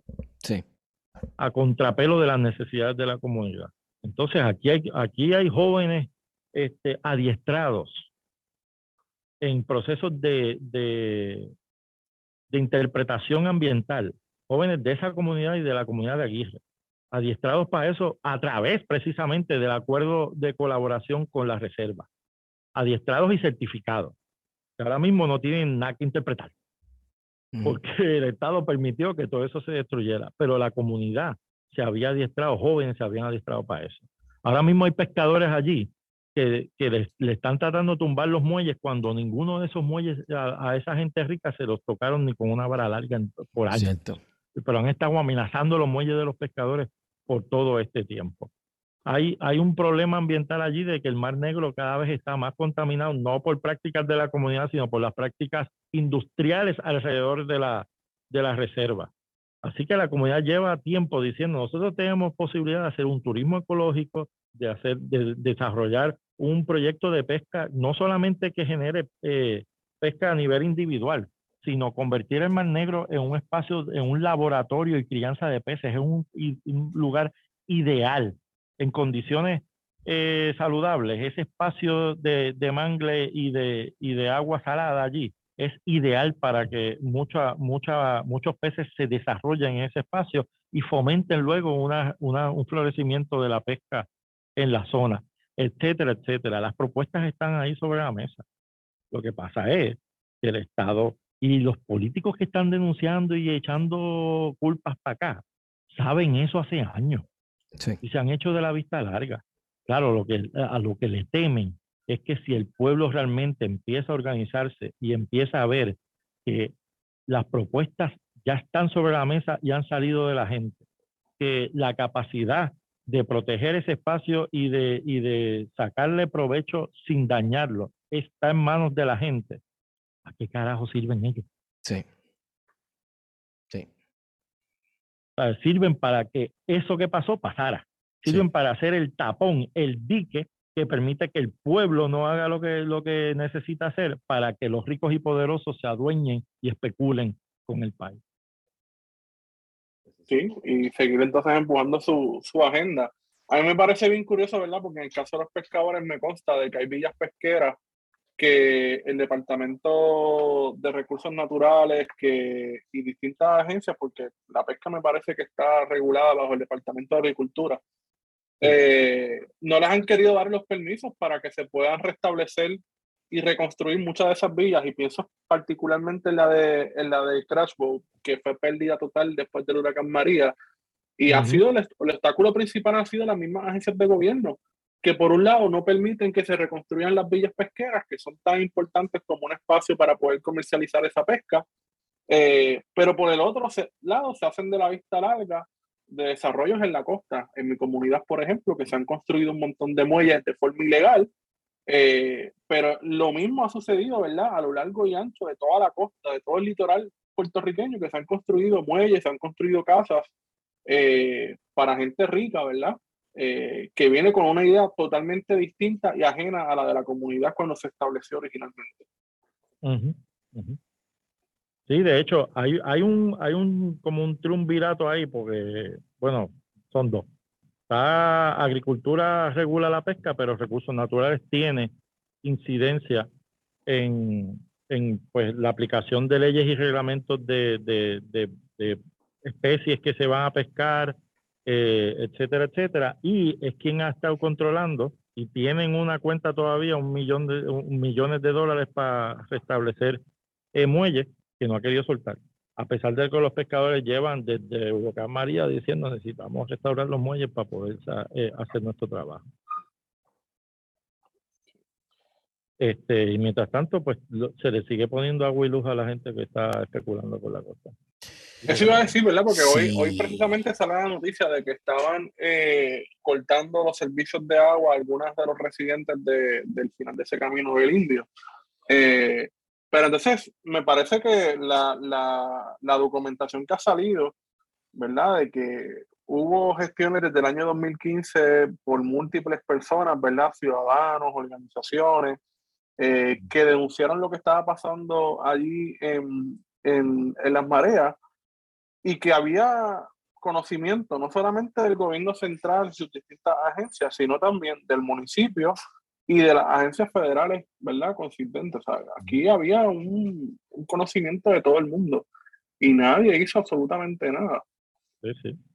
Compañeras y compañeros de debajo, bajo, bajo la organización Diálogo, Comité de Diálogo Ambiental, en el 2015, y ya esto había pasado antes, pero en el 2015 se volvió a, insistir en las denuncias y se enviaron cartas al cuerpo de ingenieros, se, enviaron cartas a la NOAA se enviaron eh, cartas a recursos naturales. Eh, se hicieron las denuncias públicas que salieron para, para que sigue insistiendo que aquí nosotros no, habíamos hecho nada. Está callado, papi. Eh, se hicieron denuncias públicas que salieron en periódicos de, circulación general en el país. pero pues, los otros días un periodista me pregunta, ah, pero hay gente que puede estar diciendo, ¿y por qué ahora? ¿Por qué ustedes ahora es que levantan todas estas esta denuncias. Yo digo, bueno, yo te devolvería la pregunta preguntándote, ¿por qué ahora es que ustedes le prestan atención? Porque esto se lleva diciendo hace años. Y ahora, casualmente, mira que, mira qué curioso, la gente que estaba levantando este reclamo antes era gente pobre del sur y negra. Ahora la denuncia viene de otras latitudes y de otros colores. Y ahora, ahora sí es importante. Sí. Y ahora, y ahora esos que hacen las denuncias y que tienen un colorcito distinto y una condición de clase distinta, acusan a los negros pobres de que no hicieron nada. Y los convierten en los culpables de no haber denunciado esto antes. Mira, eso es un poco también lo que pasa en otras comunidades del sur, ¿verdad? Y, y, yo creo que esto es importante señalarlo porque el sur de Puerto Rico es una de las regiones geográficamente hablando, más afectadas por la contaminación industrial, ¿verdad? De todo ese proyecto fallido de manos a la obra. Y pienso específicamente en Tallaboa, Encarnación, en Peñuela, que es una ciudad, una comunidad en resistencia constante desde los 60 con la instalación de la Colpo, vertederos industriales, plantas de, de ácido. Eh, y que se ha dado, ¿verdad? Este, primero en una, una, comunidad de parcela y en una comunidad que está dividida por la carretera número 2, eh, que precisamente está localizada en el Mangle. Eh, y esa comunidad por años estuvo denunciando que allí habían, ¿verdad? Cenizas de carbón, que estaban depositando cenizas de carbón y no fue hasta que la comunidad misma organizada decidió entrar en una confrontación contra el Estado, ¿verdad? Y hacer, no desobediencia civil, sino hacer obediencia civil, ¿verdad? Hacer cumplir las mismas ordenanzas del municipio que no, no tenía ningún tipo de interés real de hacerlas cumplir eh, y de pararse frente a los camiones y de decir, pues mira, aquí no van a pasar, que entonces eh, los grandes medios de San Juan eh, comenzaron entonces a visibilizar el tema. Y yo creo que lo mismo está pasando ahora acá, que la gente de San Juan de repente se, enteró de que hay una destrucción de un ecosistema importante y que están sumamente pues alarmados, preocupados eh, y a mí a veces me, me, cuestiono mucho eso, ¿verdad? Los lazos de atención, porque en Puerto Rico los temas de conversación en la televisión y en los grandes medios pues duran bien poco eh, y son bien puntuales. Que es, la eh, misma forma en la que funciona, es el mismo modus operandi de los influencers denunciadores que van sobre cada tragedia como si fuera un buitre sobre carroña y cuando ya no les sirve para nada se mueven a lo próximo y ya, pero ¿y el seguimiento dónde está y la rigurosidad dónde está? ¿Entiendes? Este, y eso es un problema que ya, pues, es, como decía Roberto Tomás ahorita, este, la tiktokerización de, de, las causas de este país. Sí. Sí, sí. Y acaban como un borracho con mucha resistencia haciendo bar hopping. Sí, me cierran una barra y llego a la otra. Para la otra. Y hasta las 7 de la mañana. Exacto. Pero entonces, pues, eso te da mucha satisfacción a ti. Sí. Pero pues, realmente eh, eh, ahí se queda, ahí se queda, porque honestamente los cambios no se dan por denunciar exclusivamente. Este, tiene, tiene que haber proyecto, tiene que haber visión, tiene que haber acción. Y para esas cosas tiene que haber colectividad. Sí. Porque no hay manera de cambiar este monstruo en el que estamos viviendo si nosotros no trabajamos colectivamente. No existe Superman, no existe, hermano. Por eso es que están los cómics porque no hay manera de que exista si alguien no lo dibuja en un papelito. Eso Para hacer cambio hace falta gente. Exacto.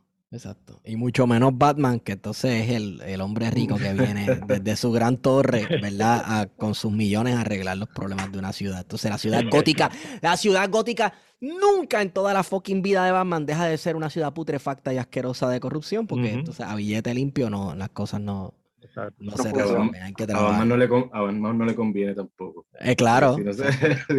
¿Con qué se va a desquitar los traumas de su niñez? Mira, yo, yo, quería, yo quería decir que, que parte del problema de, de, que, de los medios, ¿verdad? Como, como ha ocurrido, es que pues, la gente se entera de, de una parte. Por ejemplo, como el, el, ejemplo que estás dando de, de las cenizas. Eh, y eso movilizó al pueblo allí, al vertedero de Peñuela por un tiempo. Es, es, es cierto que, ¿verdad? que publicó el, el, esta problemática, pero el problema real del tema de las cenizas es que se están generando en Guayama, no es que se están depositando, no solamente en Peñuela, sino en toda la isla, es que se están generando en Guayama y entonces es una manera también como de desviar hasta cierto punto la, la ¿verdad? el foco real de, de la problemática. Ahora mismo está todo el mundo con el camino del indio y un poco lo que dice Roberto, estamos con el Camino del Indio, que es lo que sale, que es lo que salió por ahí, pero el Camino del Indio es una ínfima parte de lo que está ocurriendo de verdad. Entonces la gente se entera del Camino del Indio, se entera de, de las cenizas en Peñuelas, pero el, ninguno de los dos es el problema real, el problema es muchísimo más grande que eso.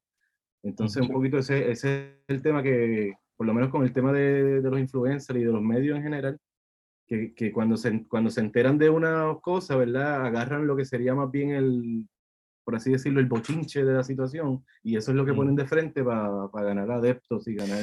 Claro, también está, existe la obsesión de tener la primicia, de ser el primero que dijo esto. También una, eh, eh, la, la, filosofía bien Ayn Rand de, de, de, ser el hombre que tumbó la ficha de domino que hizo que cambiara el mundo, tú sabes. yo, puse todos estos eventos, yo puse todos estos eventos a moverse. Yo soy el hombre que dio el golpe final para que esto se acabara. Y es como que no, mano. Tiene... Estaba gracioso y vi un programa donde estaba uno de estos influencers diciendo, no, porque yo hice tal cosa y qué sé yo, y esto fue lo que, y el otro decía, no, no, porque yo hice tal cosa, fue que esto, o sea, estaban como peleándose el que, quién fue que lo dijo primero y como que, ¿qué le pasa? Y a fin de, y a fin de cuentas, lo que aparecería es que están, que están eh, diciendo que ellos pueden cambiar al lagartijo cortándole la cola. Exacto. Exacto. Eh, la cola crece todos los días, hermano. Correcto. Oye, haz un refranero, no Roberto, por favor. El refranero puertorriqueño según Roberto Tomás. Búscalo, que no tenga copyright. Ay, ay, ay. Ay, Dios mío. De hecho, Bueno. de hecho, hablando de refranes, Ajá. Ajá. no, que hablando de refranes, ahorita hablábamos de la, de la acusación que se nos hace, ¿no? Y, de todo lo que está pasando y de todo lo que está pasando. Eh, porque, por ejemplo, Tatito planteaba, de momento cuando se empieza a discutir allí, cuando se hace la, el, lo que su- se supone que era una vista oficial de, de la Cámara de Representantes para ir a, a ver eh, presencialmente lo que estaba pasando allí, se convirtió en un papelonero macharranístico. Oh, sí. Este, Precisamente por una influencia del criollo. Exacto. Y, y pues varios de esos que lo mandaron para el carajo también, Sí. de los políticos. Este, este, pero Tatito dice, no, no, pero aquí es que hay que tener cuidado, porque es que aquí hay gente con título, hay gente sin título y bla, bla, bla. Y un poco estableciendo una diferenciación Claro. que la no defensa va de la propiedad privada. Sí, y, y, y no va al meollo el problema. Allí puede haber gente que reclama y tu estado, el tipo, el modelo estatal y el modelo de sistema político y económico que ustedes han desarrollado permite que alguien reclame titularidad sobre algo que es de todo el mundo. Sí. Estipulemos eso.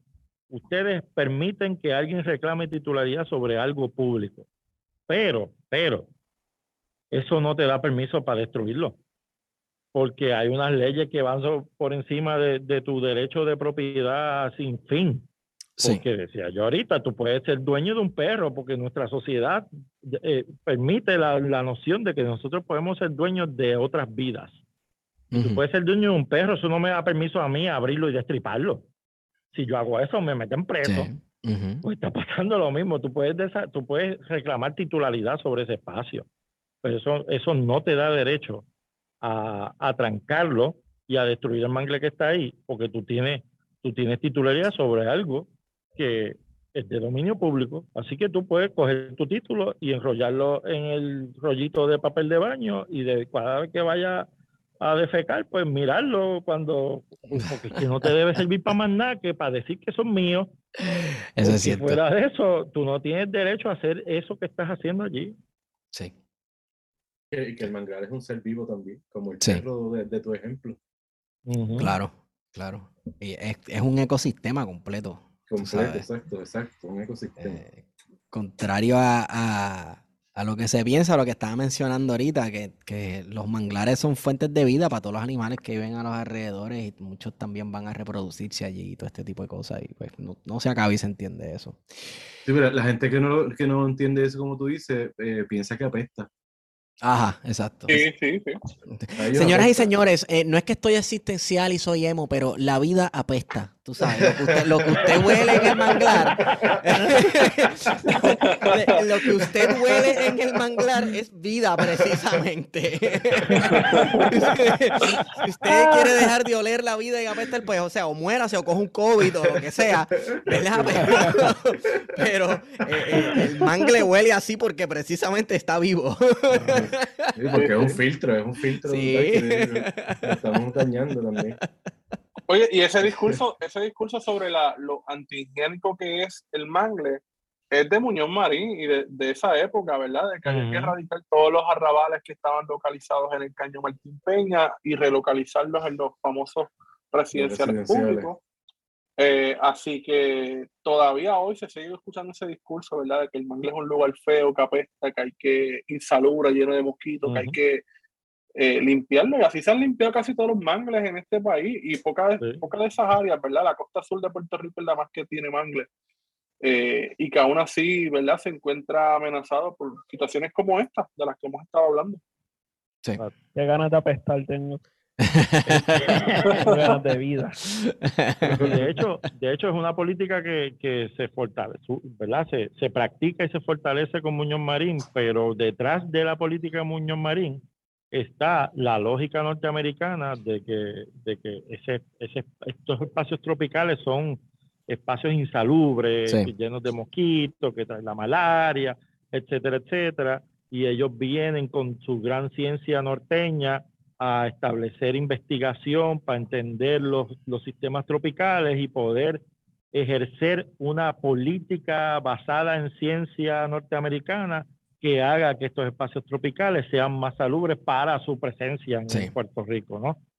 Y eso se parece también a la presencia de la reserva aquí, porque esta reserva no es para la comunidad, esta reserva es de investigación estuarina y quien más se beneficia de la investigación de esta reserva es Florida. Y no el pueblo, el estado. Es Florida, exacto, es el estado de Florida, que es el otro sitio donde hay ecosistemas parecidos y aquí vienen un montón de estudiantes de universidades norteamericanas a estudiar estas cosas que luego se logran aplicar en las reservas y en los entornos de Florida que tienen condiciones parecidas a las de aquí. Así que, de hecho, hay un parecido ahí, porque esta reserva, por eso es que se llama este, Reserva eh, Nacional de Investigación de Estuarina de la Bahía de Jobo, porque está dirigida prácticamente, fundamentalmente, a entender un ecosistema que es prácticamente único aquí, porque es un estuario, pero es un estuario en el que se mezcla el agua salada y el agua, y el agua dulce, no vía río, sino vía acuífero. Mm. Que es un espacio que entonces permite que el, el, la condición de estuario se amplíe mucho más porque hay salidas, muchas salidas de ese acuífero alrededor de toda la bahía. Así que es un estuario enorme y permite entender muchas cosas que en casi ningún otro espacio se podrían entender si tú las acaparas para investigarlas y apropiarte de ese conocimiento para después usarlo para tu beneficio. Sí, la NOAA, la no pagó por cualquier cosa, pagó porque el ecosistema que, de ahí, que hay allí es prácticamente único a nivel de, del planeta. O sea, no es, no es porque por nada, es por eso, precisamente eso que está diciendo Roberto. Bueno, pues entonces habría que tener una conversación otro día sobre este la política y la ciencia, ¿verdad? Y cómo la ciencia se ve como algo frío, totalmente separado de la condición humana sociopolítica, cuando en realidad es todo lo contrario. Este, las ciencias se benefician de la explotación del ser humano por otro ser humano. Vamos a ir cerrando. O sea, uno entra en el cuestionamiento de que la ciencia no es tan neutral como no la exacto, exacto. No, no, no. Y en la isla experimento, en la isla experimento menos. Exacto, precisamente. Vamos a ir cerrando este. Y sin ética, peor todavía. ¿Cómo? No la demos a Roberto porque si no nos no, cierra. sin, ética, peor todavía. Ah, no, claro. Claro, ciencia sin ética es, horror, horror, tú sabes. Eso es bombas atómicas. Exacto. Exacto. Pues, mira, pues, ¿Qué está pasando? Son los que son los que están, los que se inventaron las bombas atómicas y las zumbaron, son los que entonces están a cargo de esta. Después te convierten en el lugar de la bomba, te lo convierten en un bosque, en un refugio. exacto. exacto. Después que le devuelven la virginidad al espacio, eh, pues entonces lo convierten. Este espacio me lo clavo yo y más nadie vuelve a pisar aquí. Pero entonces eso y me acuerda la influencia, yo estoy cansado ya ya. Mira, mañana va a ser virgen ese bosque.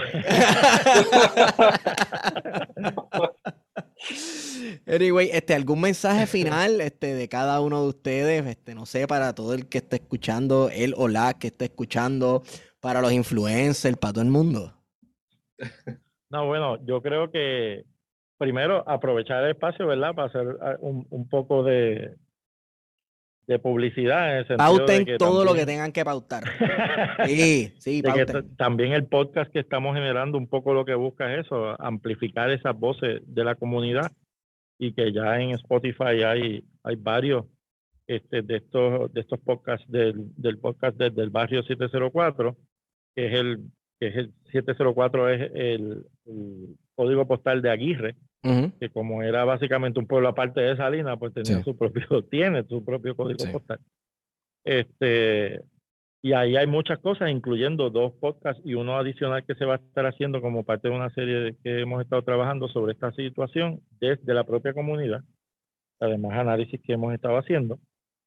Y que la gente de Salinas que esté escuchando este podcast eh, en este momento, antes del 30, eh, que recuerde que, el problema que estamos viviendo en Salinas y en todo Puerto Rico, pero verdad, estamos hablando en este caso del, pueblo de Salinas, es un problema que nos compete a todos porque no es un problema exclusivamente de un pedazo de, de costa en las mareas. Nos están dejando sin costa, nos están eh, aniquilando las oportunidades de sobrevivir en este país, están obligando a nuestra juventud a irse del país, a irse de sus comunidades y, y eso es lo que hay que atender con premura. Así que el 30 a las 10 en la cancha de las mareas vamos a estar allí, allí discutiendo eso con toda la gente de Salinas que esté preocupada y que quiera participar de una verdadera transformación, no solamente cortarle la cola al lagartijo. Pues ¿Esto sale antes del 17 o no? Eh, estamos a 13, yo creo que para mañana en la tarde, si no, pues para el, para el 15. Si la mañana en la tarde, también tienen que recordar que el 17 hay mercado artesanal en Aguirre. Así que pueden venir a este mercado artesanal para ver música en vivo, obviamente mucha artesanía, comida, eh, posiblemente piraguas también, que son muy ricas. Van a ver recorridos interpretativos, va a ver la galería abierta para que vean la historia de Aguirre y quizás contada desde otro punto de vista. Eh, no sé, va a un sinnúmero de cosas. Lo que tienes que hacer es darte la vuelta porque proponemos un turismo distinto que sea desde las comunidades, que quienes se beneficien sean personas de las comunidades, porque si tú vienes con la lógica de que el turismo lo que hace es darle vida a las comunidades y en esa ecuación no está la comunidad, pues están matando a la comunidad. Así que estamos proponiendo un turismo que sea desde las comunidades también. Así que se pueden dar la vuelta para gozar. Esperamos que todo estos mercados, Roberto, no me interrumpa. Espero que, espero que, estos mercados se sigan haciendo eh, mensualmente. Así que este será nuestro segundo mercado y por ahora vamos montando. Y como nosotros no hacemos nada, el 28 de este mes se va a estar presentando por Zoom en colaboración con la Oficina Estatal de Conservación Histórica y el World Monument Fund un documental producido por la Casa Comunitaria de Medios desde una perspectiva de análisis comunitaria e histórica sobre lo que ha sido, lo que fue la Central Aguirre y los estragos y, los resultados de ese proyecto eh, azucarero en, en los sectores populares de, de la zona sur y como si fuera que no somos nada. creo que ahora no recuerdo ver la fecha, creo que es junio 11, no sé si me equivoco, Chema, pero igual vamos a estar presentando unos documentales que tienen que ver con el cierre de la escuela. Se va a presentar en la comunidad de Aguirre eh, afuera para igual tener una conversación sobre cómo nos siguen quitando nuestros espacios, porque los cierran y los dan a otras personas, así que cómo esa colonización sigue pasando y nos están expropiando y gentrificando poco a poco, así que eso va a ser el 11 de junio. Es un cineforo. Eh, vamos, es es un cineforo, vamos a ver dos documentales y vamos a presentar un video corto eh, en el intento de rescate de la Escuela de Aguirre y una conversación reflexiva proponiendo quizás algún tipo de proyecto futuro para ir resolviendo este tipo de cosas. No sé si tenemos otro anuncio más ahí, yo qué sé. De momento no me acuerdo. Bueno, que pronto, que pronto vamos a estar eh, entrando en un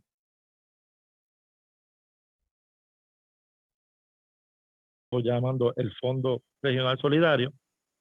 Así que estén pendientes porque todo quien quiera aportar al desarrollo de, una autonomía económica también para las comunidades, porque lo que pretendemos es que esto se convierta en un ejemplo de posibilidad de construir realmente eh, fuerza colectiva y no tener que estar dependiendo no solamente del gobierno, eh, sino tampoco de las ONG que, últimamente tratan de manipular las agendas sociales a través de meterle chavos a las organizaciones, sí, pues que podamos construir una autonomía también fiscal, económica desde ahí, eh, construyendo y eh, de manera autogestionada las estructuras económicas desde las propias bases y necesitamos del apoyo de todo el que crea en ese proyecto. y si quieres ver lo que pasó en la conferencia de prensa de las mareas y no estás convencido por lo que hacen estos medios que cuentan lo que les da la gana, pueden pasar al Facebook de y debajo, pueden poner exactamente y debajo y les va a aparecer con un loguito eh, como una caseta con un techo rojo o ponen este nombre que fue culpa de Nelson, que siempre lo culparon que no tenga la culpa, que es Iniciativa de Co-Desarrollo de la Bahía de Hobos. Pueden buscarlo en Facebook y pueden ver la conferencia de prensa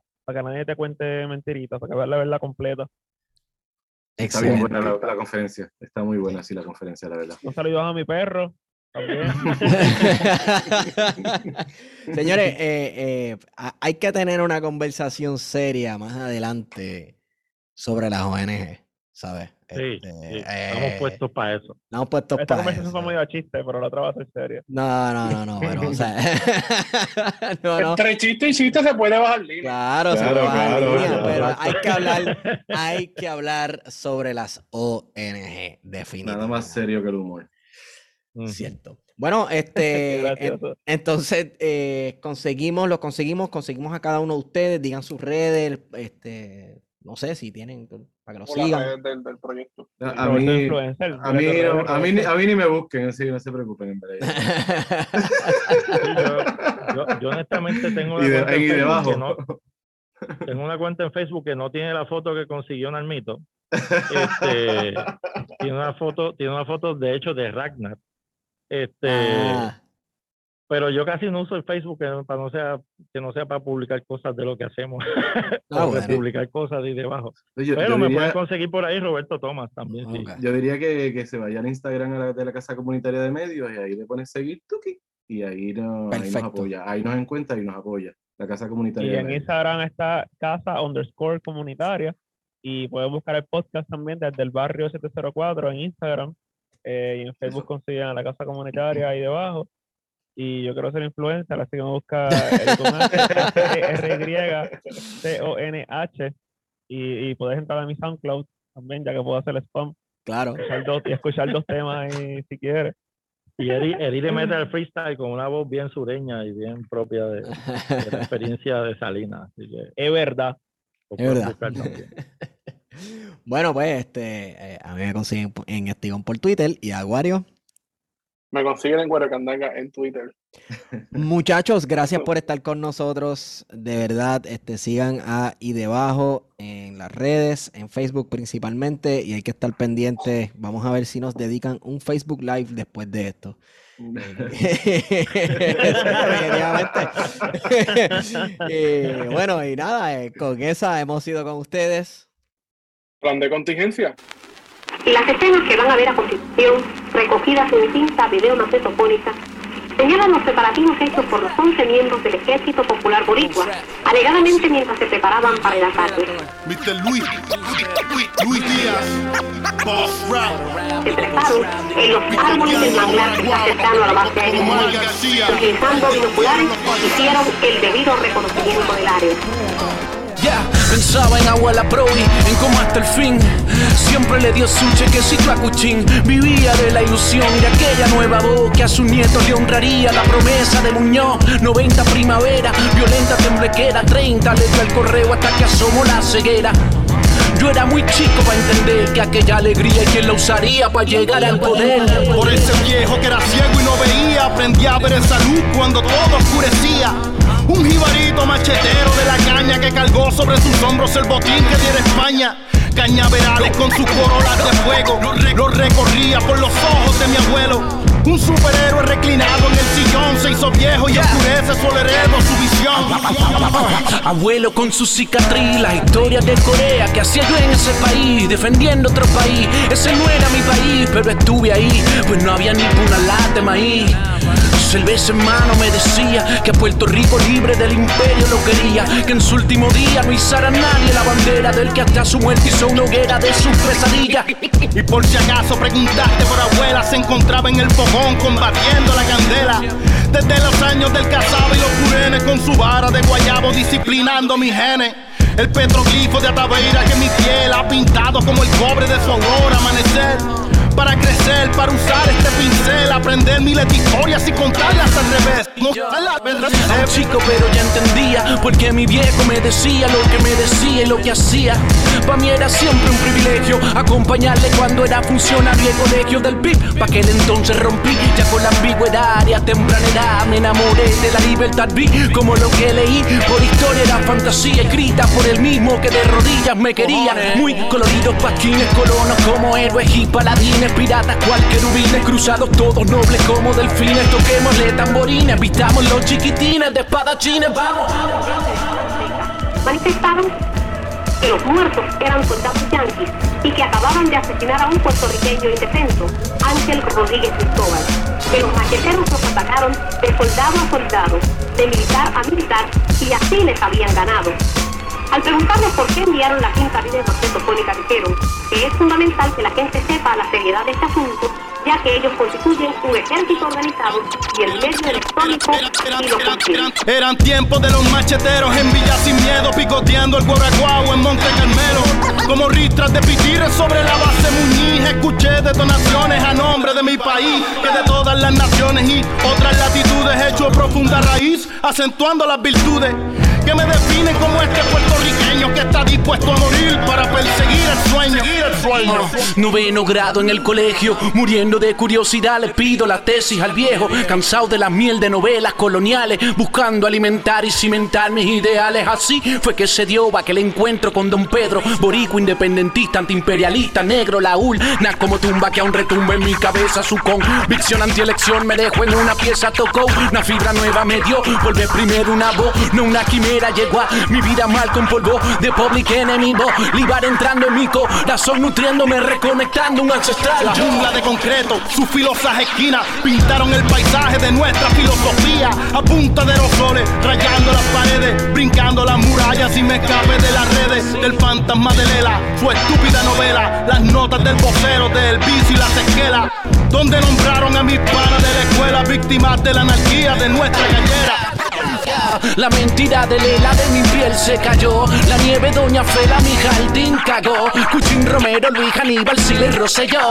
Me dejaron con un qué sé yo, algo así como enterarte de que solo un paso más del borde de la costa. La tierra está al fértil en toda estación. Virgen y yo acá en la hija de la gran puta que es Norteamérica. Es el momento preciso de nuestra definición. Dejar los paños tibios de hacer la revolución. Hora de hacer caso omiso, romper el compromiso. Esta ley de sabotaje sin pedir ningún permiso por las buenas o malas. Con o sin pistolas es el momento preciso de nuestra bandera sola. El momento del grito de canales, corre sola. Adelantar el reloj porque llegó la hora. Al bisu lo torturaron, las piernas se las quemaron, a Ojeda lo asesinaron, la fecha planificaron, Aníbal y el PPD son cómplices, lo desangraron por órdenes de los feos, la luz del pueblo tumbaron, tumbe fue lo que nos dieron, jodieron con el futuro, tú dejando el cuero duro y más duro, la deuda caro el tren, el choriceo, el nos dejaron, un lazo azul y rojo y la factura nos pasaron. Disparos al aire, secuestros, escalamientos, y nos seguimos matando sin el menor escarmiento.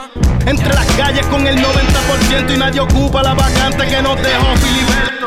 De nuestro puerto siguen haciéndose ricos como sus antepasados 500 años y pico.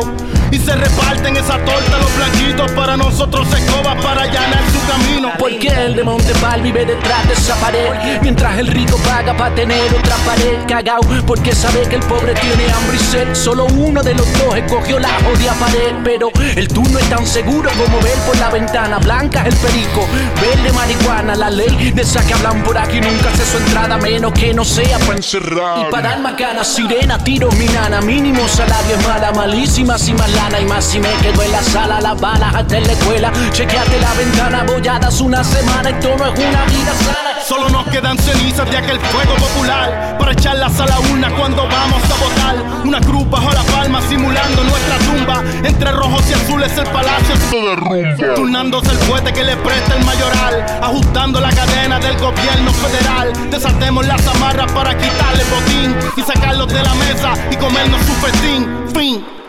Todavía no habían comenzado a recoger los escombros en la base Muniz en espera de la llegada de Washington de un grupo de oficiales de la Guardia Nacional Aérea y de la Fuerza Aérea que vienen a hacer una evaluación completa del ataque terrorista que ayer dejó ocho aviones de combate destruidos, dos averiados y un avión de exhibición destruido.